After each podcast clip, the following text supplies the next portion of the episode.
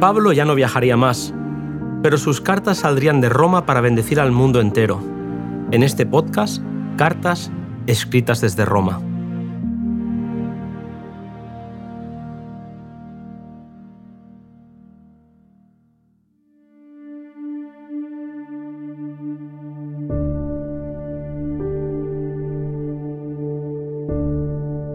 A lo largo de su ministerio, Pablo recibió muchas visiones y revelaciones que lo habilitaron para servir a las iglesias como dirigente y sabio maestro. Aunque no pudo revelar todo lo recibido para que no se hiciera mal uso de sus palabras, lo que vio modeló los mensajes que envió a las iglesias.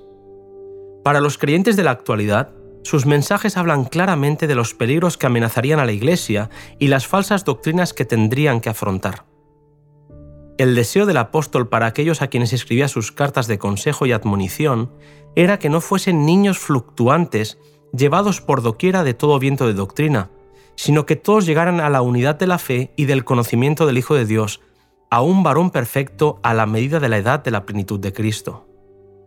Animó a los creyentes a mirar hacia el tiempo cuando Cristo podría venir a por una iglesia que no tuviese mancha ni arruga, ni cosa semejante, una iglesia santa, y sin mancha.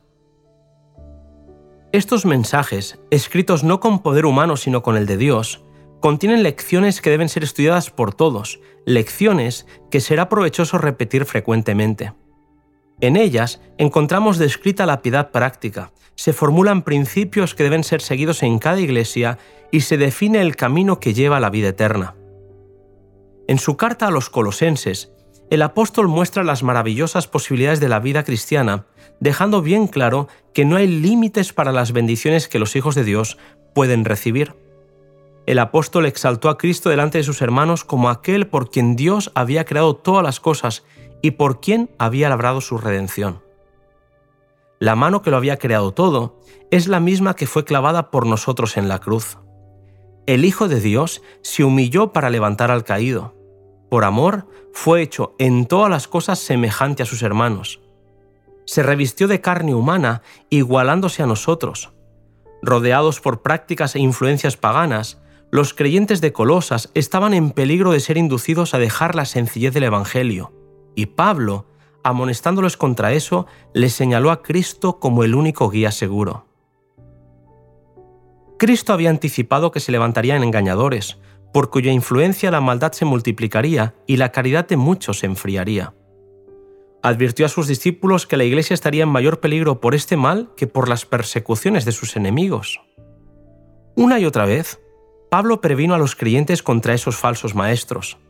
De este peligro, más que de cualquier otro, deberían prevenirse, pues al recibir falsos maestros, abrirían la puerta a errores por los cuales el enemigo podría empañar las percepciones espirituales y hacer tambalear la confianza de los nuevos conversos al Evangelio. Cristo era la norma por la cual debían probar las doctrinas presentadas. Todo lo que no estaba en armonía con sus enseñanzas debía ser rechazado. Cristo crucificado por el pecado, Cristo resucitado de entre los muertos, Cristo ascendió a lo alto, esta era la ciencia de la salvación que ellos debían aprender y enseñar. Las amonestaciones de la palabra de Dios respecto a los peligros que rodean a la iglesia cristiana son para nosotros hoy. Como en los días de los apóstoles, los hombres intentan, por medio de tradiciones y filosofías, destruir la fe en las escrituras. Así, hoy por los complacientes conceptos de la alta crítica, evolución, espiritismo, teosofía y panteísmo, el enemigo de la justicia está procurando llevar a las almas por caminos prohibidos. Para muchos, la Biblia es una lámpara sin aceite, porque han dirigido sus mentes hacia canales de creencias especulativas que traen falsos conceptos y confusión.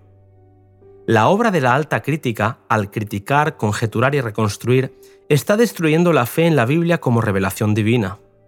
Está privando a la palabra de Dios del poder de guiar, levantar e inspirar las vidas humanas. El seguidor de Cristo se encontrará con las palabras persuasivas contra las cuales el apóstol advirtió a los creyentes de Colosas, pero se ha de afirmar claramente en las verdades eternas de las Escrituras. El conocimiento de Dios, como está revelado en Cristo, es el conocimiento que deben tener todos los que están salvos. Este es el conocimiento que obra la transformación del carácter. Fue con la palabra de Dios como los apóstoles hicieron frente a las falsas teorías de sus días diciendo, Nadie puede poner otro fundamento que el que está puesto. 1 Corintios 3:11. Pablo les recordó que por medio del poder de Cristo, los hombres y mujeres han roto las cadenas de los hábitos pecaminosos. Han renunciado al egoísmo. Almas que habían manifestado la semejanza de Satanás han llegado a transformarse a la imagen de Dios. Este cambio, en sí mismo, es el milagro de los milagros. El cambio realizado por la palabra es uno de los más profundos misterios de ella. Cuando el Espíritu de Dios domina la mente y el corazón, el alma convertida entona una nueva canción. Sabe que su transgresión ha sido perdonada, su pecado cubierto. Ha sentido arrepentimiento hacia Dios por la violación de su ley divina y fe hacia Cristo, quien murió por la justificación del hombre. Habiendo sido justificado por la fe, el cristiano debe renovar diariamente su consagración, batallando diariamente contra el pecado. Los hábitos antiguos, las tendencias hereditarias hacia el mal, se disputarán el dominio y contra ellos debe siempre velar, apoyándose en el poder de Cristo para obtener la victoria. La carta a los colosenses está llena de lecciones de gran valor para todos los que están ocupados en el servicio de Cristo, lecciones que muestran la sinceridad de propósito y la altura del blanco que será visto en la vida de aquel que representa correctamente a su Salvador. Renunciando a todo lo que pueda impedirle realizar progresos en el camino ascendente, el creyente revelará en su vida diaria misericordia, bondad, humildad, mansedumbre, tolerancia y el amor de Cristo. El poder de una vida más elevada, pura y noble, es nuestra gran necesidad. A todos es prometida la perfección moral y espiritual por la gracia y el poder de Cristo. Él es el origen del poder, la fuente de la vida. Nos lleva a su palabra y nos guía hacia el trono de Dios y pone en nuestra boca una oración por la cual somos traídos en estrecha relación con Él. Dios no fija límites al avance de aquellos que desean ser llenos del conocimiento de su voluntad en toda sabiduría e inteligencia espiritual. Es el propósito del Salvador que los seres humanos, purificados y santificados, sean sus colaboradores. Al igual que la carta escrita a los colosenses, la carta a los filipenses fue escrita desde Roma. En ella, Pablo agradecía a los creyentes de Filipos por las dádivas que le habían enviado. De todas las iglesias, la de Filipos había sido la más dadivosa para suplir sus necesidades. Con fe y convicción, escribió a sus hermanos filipenses que su prisión había resultado en el avance del Evangelio. El Señor puede sacar victoria de lo que nos parece desconcierto y derrota. Estamos en peligro de olvidar a Dios, de mirar las cosas que se ven, en vez de contemplar con los ojos de la fe las cosas que no se ven. Cuando viene la desgracia o el infortunio, estamos listos para culpar a Dios de negligencia o crueldad. Si ve conveniente interrumpir nuestro servicio en alguna actividad, nos lamentamos, sin detenernos a reflexionar que así Dios puede estar obrando para nuestro bien. Pablo habló de la experiencia de salvación. Dijo, Ocupaos en vuestra salvación porque Dios es el que en vosotros obra. La obra de ganar la salvación es una operación mancomunada. Debe haber cooperación entre Dios y el pecador arrepentido. Es necesaria para la formación de principios rectos de carácter. El hombre debe hacer fervientes esfuerzos para vencer lo que le impide obtener la perfección pero depende enteramente de Dios para alcanzar el éxito. Los esfuerzos humanos por sí solos son insuficientes. Sin la ayuda del poder divino no se conseguirá nada. Dios obra y el hombre obra. La resistencia a la tentación debe venir del hombre, quien debe obtener su poder de Dios. Por un lado hay sabiduría, compasión y poder infinitos, y por el otro, debilidad, perversidad, impotencia absoluta. Dios desea que tengamos dominio sobre nosotros mismos, pero no puede ayudarnos sin nuestro consentimiento y cooperación.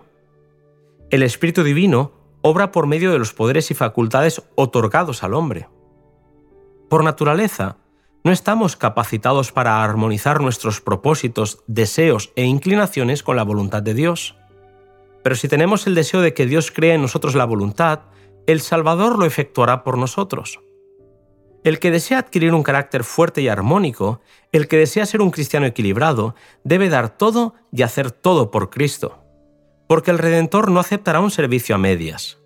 Diariamente debe aprender el significado de la entrega propia. Debe estudiar la palabra de Dios, aprendiendo su significado y obedeciendo sus preceptos. Así, puede alcanzar la norma de la excelencia cristiana. Día tras día, Dios trabaja con él, perfeccionando el carácter que resistirá el tiempo de la prueba final. Y día tras día, el creyente está efectuando ante hombres y ángeles un experimento sublime, el cual demuestra lo que el Evangelio puede hacer en favor de los seres humanos caídos. En su constante compromiso con el Evangelio, Pablo nunca perdió de vista su gran propósito, extenderse hacia el premio de su soberana vocación. Mantenía resueltamente su blanco ante sí, ser fiel a aquel que se le había revelado junto a la puerta de Damasco. Nada tenía poder para apartarlo de ese blanco. Exaltar la cruz del Calvario era el absorbente motivo que inspiraba sus palabras y actos.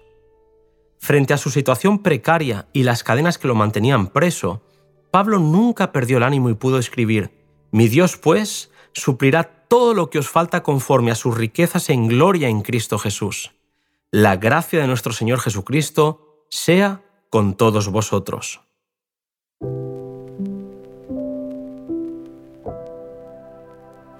La falta de libertad del apóstol no pudo doblegar su espíritu. Más allá de centrarse en su situación, su amor por las iglesias hizo que no dejara de preocuparse pastoralmente por ellas. Seguimos junto a Pablo en el siguiente podcast, Pablo en libertad.